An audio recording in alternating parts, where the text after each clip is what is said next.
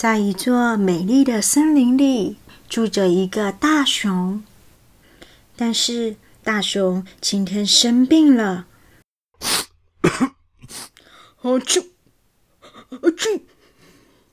大熊不断打喷嚏跟擤鼻涕，鼻子都被它捏得红红的了。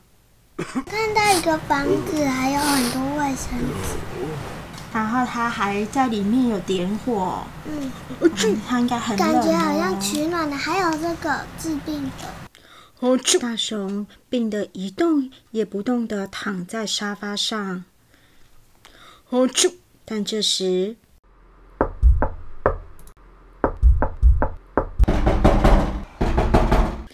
进来，快进来吧！这时候进来的人是谁呢？小老鼠，嗯，有一个提着手提包的小老鼠进来了。他跟着他我不喜欢老鼠，因为老鼠很恶心。我没看过真正老鼠。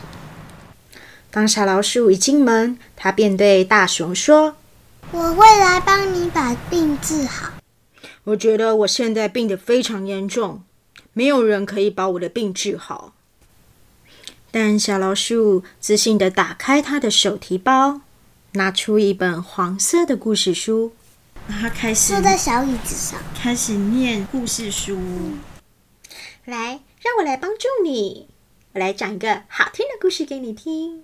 哈，从前从前有一个非常蓝的天，还有非常温暖的阳光，还有小鸟叽叽喳喳的在叫呢。你有没有觉得听了故事之后更开心，病也好了呀？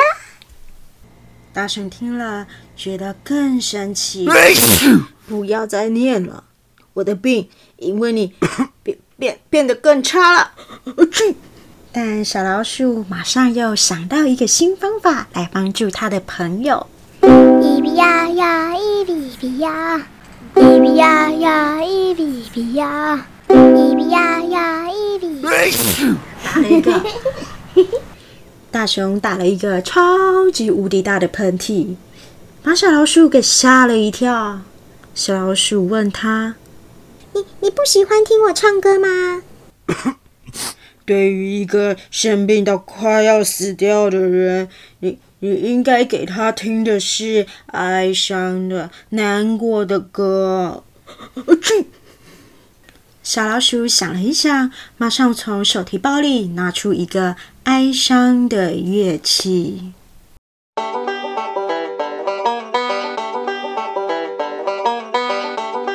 这、这、这不是哀伤的歌啊！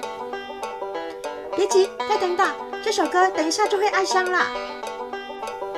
不，不行，不要，不要再弹了。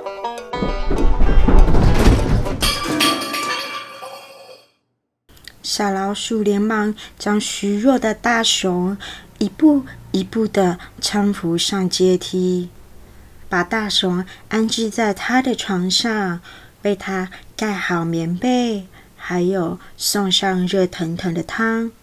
他给他端了一碗很好喝的汤，然后小老鼠又跟大熊说：“好不好喝呢大熊相当喜欢小老鼠帮他准备的浓汤，他闭上眼睛，好像享受着美味，又好像渐渐的沉睡。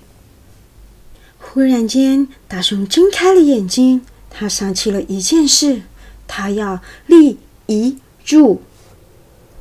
小老鼠从手提包里拿出笔跟笔记本，来帮忙记录大熊要交代的事情。首先，如果我死后，我要把最心爱的红色溜冰鞋留给 小老鼠期待的看着大熊。红色溜冰鞋要给小老鼠！小老鼠兴奋的大叫：“你不要那么的兴奋，我我还有 这拖把要留给你，嗯，还有水桶也是留给你的。水桶还可以当他家。嗯，好吧。其他什么物品想要招待的吗，大熊？我感觉你的病真的很严重。这 不用了，我累到说不出话来了。哦，没关系，我来，我来。哎，像这个水桶，嗯，你想留给谁呀？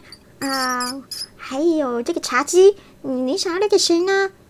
啊，还有这个台灯，我来帮你处理吧。还有，好了，就说我累了。爸，大叔，你有力气大好了，你的病好了。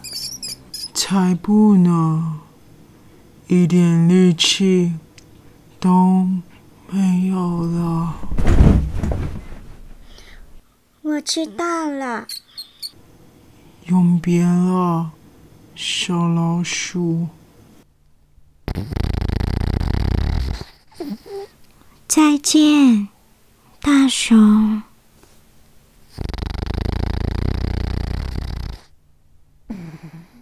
睡了好久好久，大熊睁开他的双眼。他看见身边坐着小老鼠，我感觉好多了。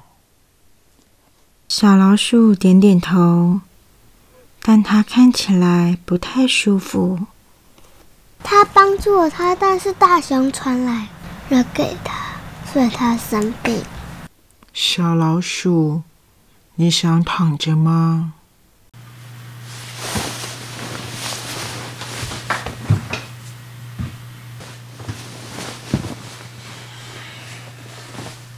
大熊轻轻的下床，慢慢的将小老鼠放在他的枕头上。他把这些东西都收好，就是帮他盖被子，像老鼠之前一样照顾他。大熊端来了浓汤，还拿来了笔跟笔记本。他询问小老鼠。需不需要立遗嘱？小老鼠虚弱的摇了摇头。真难过，你也生病了。谢谢你，大熊。我喜欢你这样陪我。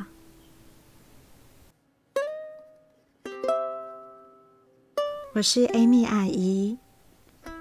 童话小孩跟花豹哥哥在昨天的时候回家了。谢谢你们这两周以来在我们家。昨天你们回去之后，我感觉房子空空的，有一点点难过。我也很想你们。当阿姨像大熊一样想睡觉的时候，谢谢童话小孩跟。花豹哥哥都给我空间，让我休息。我很喜欢你们。花豹哥哥很棒，你常常会愿意用心的去了解对方的感受，因为你的内心很细腻、很真诚。你也愿意勇敢的看着自己的恐惧，你害怕被误解，但你也很重视你爱的人的感觉，所以有时候你会让步，有时候你也会鼓起勇气跟对方说对不起。你真的很棒，童话小孩。总是能够清楚的让别人知道他的感受，也能够跟别人有很多沟通跟了解。这也是阿姨要多学习的事情。跟你们在一起，我感觉很幸福，有了好多好多的能量去了解我自己，我也有了勇气去跟你们学习，了解我自己可以更进步的地方。谢谢你们。接下来我要请到一位神秘嘉宾，欢迎两位小朋友，阿妈偷偷的跟你们讲哦。你们昨天呢，一回去，大概到睡前呢，阿妈就开始觉得，嗯，怪怪的。少了你们，好像少了什么一样哦。那阿公跟阿妈都蛮想念你们哦。今天早上一起来啊，更想念了哦。到九点多，现在啊，我们不是都在吃早餐了吗？哇！突然想到，你们真的很乖耶，很贴心哎。虽然呢，是因为疫情的关系，那你们才来。说实在，你们好久好久没来了呢。这段期间，阿妈虽然忙，比较忙，但是阿妈很快乐嘞，忙得很快乐嘞。所以我好希望呢，你们下次呢，也都能来哦。给你们一个啾咪啾咪的嗯，拜拜。